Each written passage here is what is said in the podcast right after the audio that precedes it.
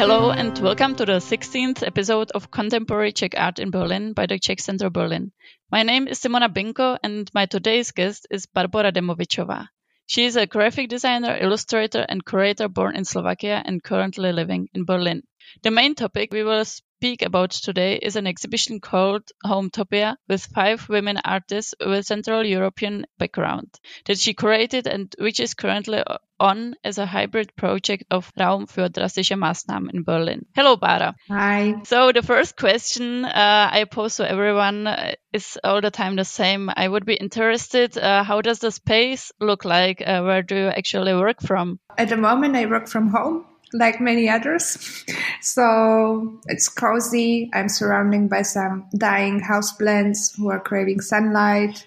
And I'm watching neighbors in my coffee breaks. Today, we want uh, to speak primarily about your exhibition project Hometopia uh, that should have taken place already in June. Mm-hmm. Uh, and now it became a hybrid uh, event. Um, could you please tell us first about the concept of the project? Hometopia started almost as a banal idea.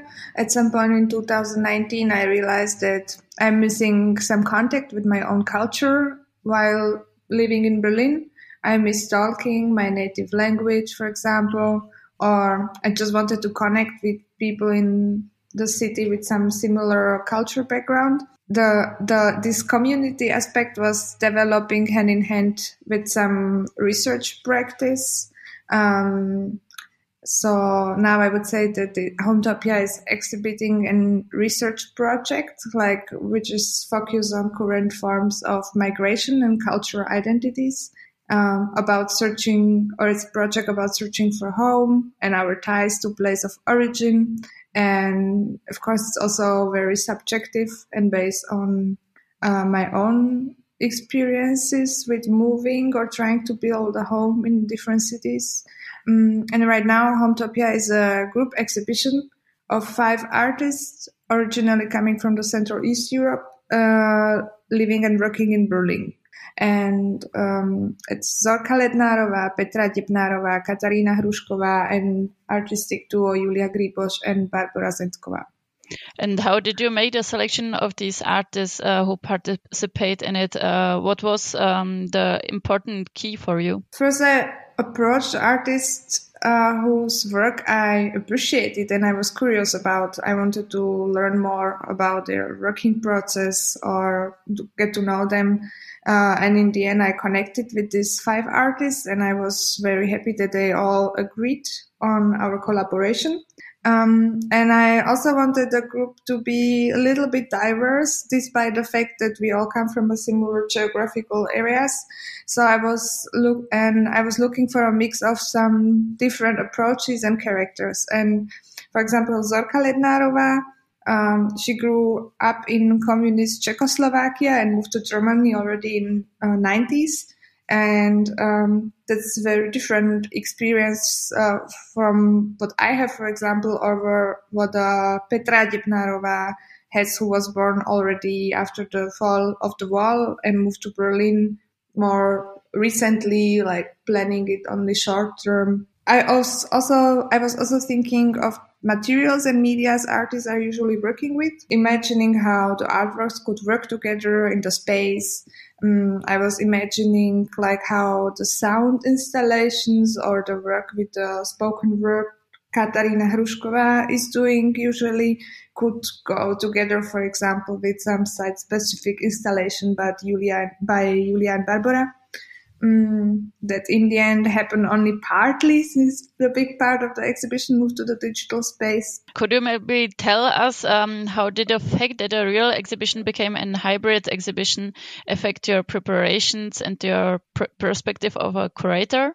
So, in the as I already mentioned in the beginning of Hometopia, we were hoping also for some kind of temporary community. Um, I was imagining that like we connect or we get to know each other and there will be some meetings gatherings discussion and in the end uh, very nice exhibition opening with all the friends coming which didn't happen and that's a bit sad um, uh, but um, yeah and this shift from physical to digital was challenging suddenly there was not only the exhibition room to curate, but the whole digital world too. And uh, most of the artists are used to work mainly with materials and physical spaces, installations. So it was um, not always easy to find the best way how to show and present their artworks and ideas in an online space. Um, especially because I was feeling really fed up after all the months of pandemic with this like online showing rooms and 3D rendered gallery spaces on the internet.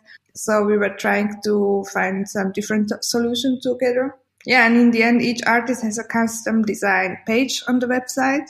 So, um, we call these rooms like a digital chambre, and they look mostly as the artist proposed themselves and I was kind of guiding them and making some proposals, curating some details. I mean, in this uh, case, it was very good that I'm a graphic designer by profession uh, because it was really helpful in the whole process how we move on with the exhibition project um, in its digital variation. And could you tell us a few words about each of the artworks? Uh, describe them a little bit duo, Julia Griboš and Barbara Zentková, they made a series of digital photographs called Fingertips Dance, uh, which documents their current lockdown dailiness, uh, applying their usual principles and working methods. Methods they work also in a bigger scale, now in the domestic environments, smaller scale.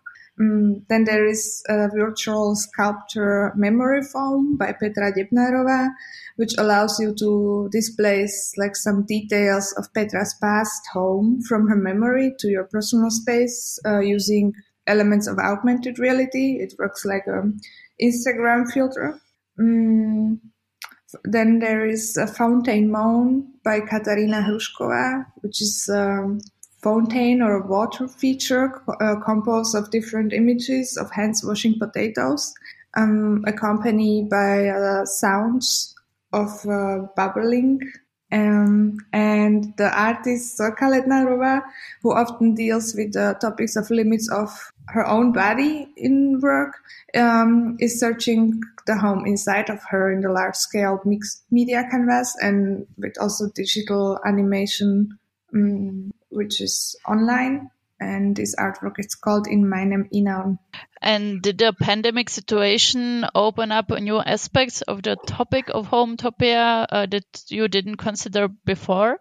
I mean, I think like what happened is that before we were more talking about these bigger ideas or what does it mean for us that we come from somewhere or like if it really means something like we were discussing about what does it mean to be european or to be slovak or polish or what is the what are these identities and what can connect us.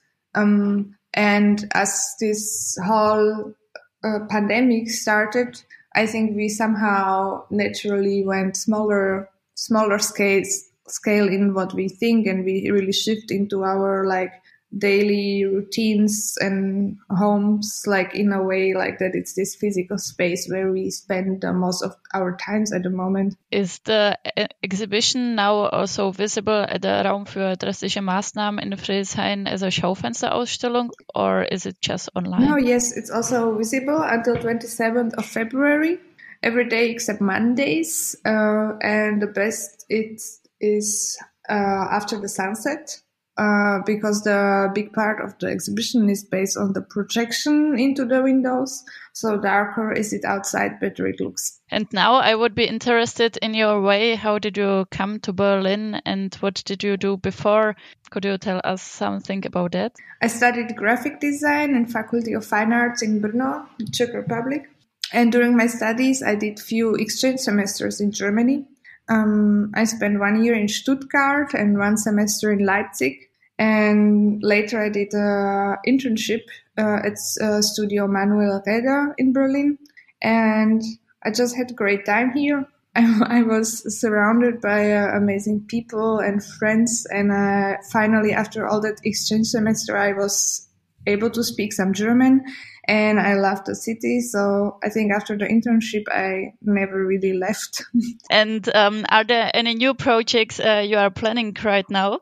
I'm taking now a short break from uh, these bigger projects, um, and I try to focus more on my commission work for clients, uh, since I work also as a graphic designer, um, and I also uh, write and hold some workshops online and offline. So that occupies me for most of my working days.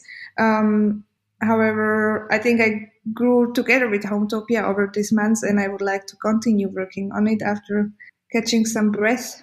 And I would like to consider it more as some kind of platform or a space which is open to different approaches. And I can also imagine that in future, Hometopia is not only the self-initiative thing, but it can offer some base for ideas and projects of other people. So yeah, I think I want to stick with it. You told us also that you um, spoke about the meaning of the um, foreign background living somewhere else. What does the Slovak slash Czech background mean for you uh, while living in Berlin? Mm, difficult. I always search for some particular ingredients in the grocery stores, maybe. Um, and yeah, I don't know. I think it was also like um, something what we talk a lot in the beginning of a Hometopia project with all the artists that maybe in the end it doesn't play such a big role. Only the language plays some role and some culture, culture background and experiences we share. But I think in my daily life, probably not so not so important. Thank you very much for the interview. It was nice speaking to you. Thank you.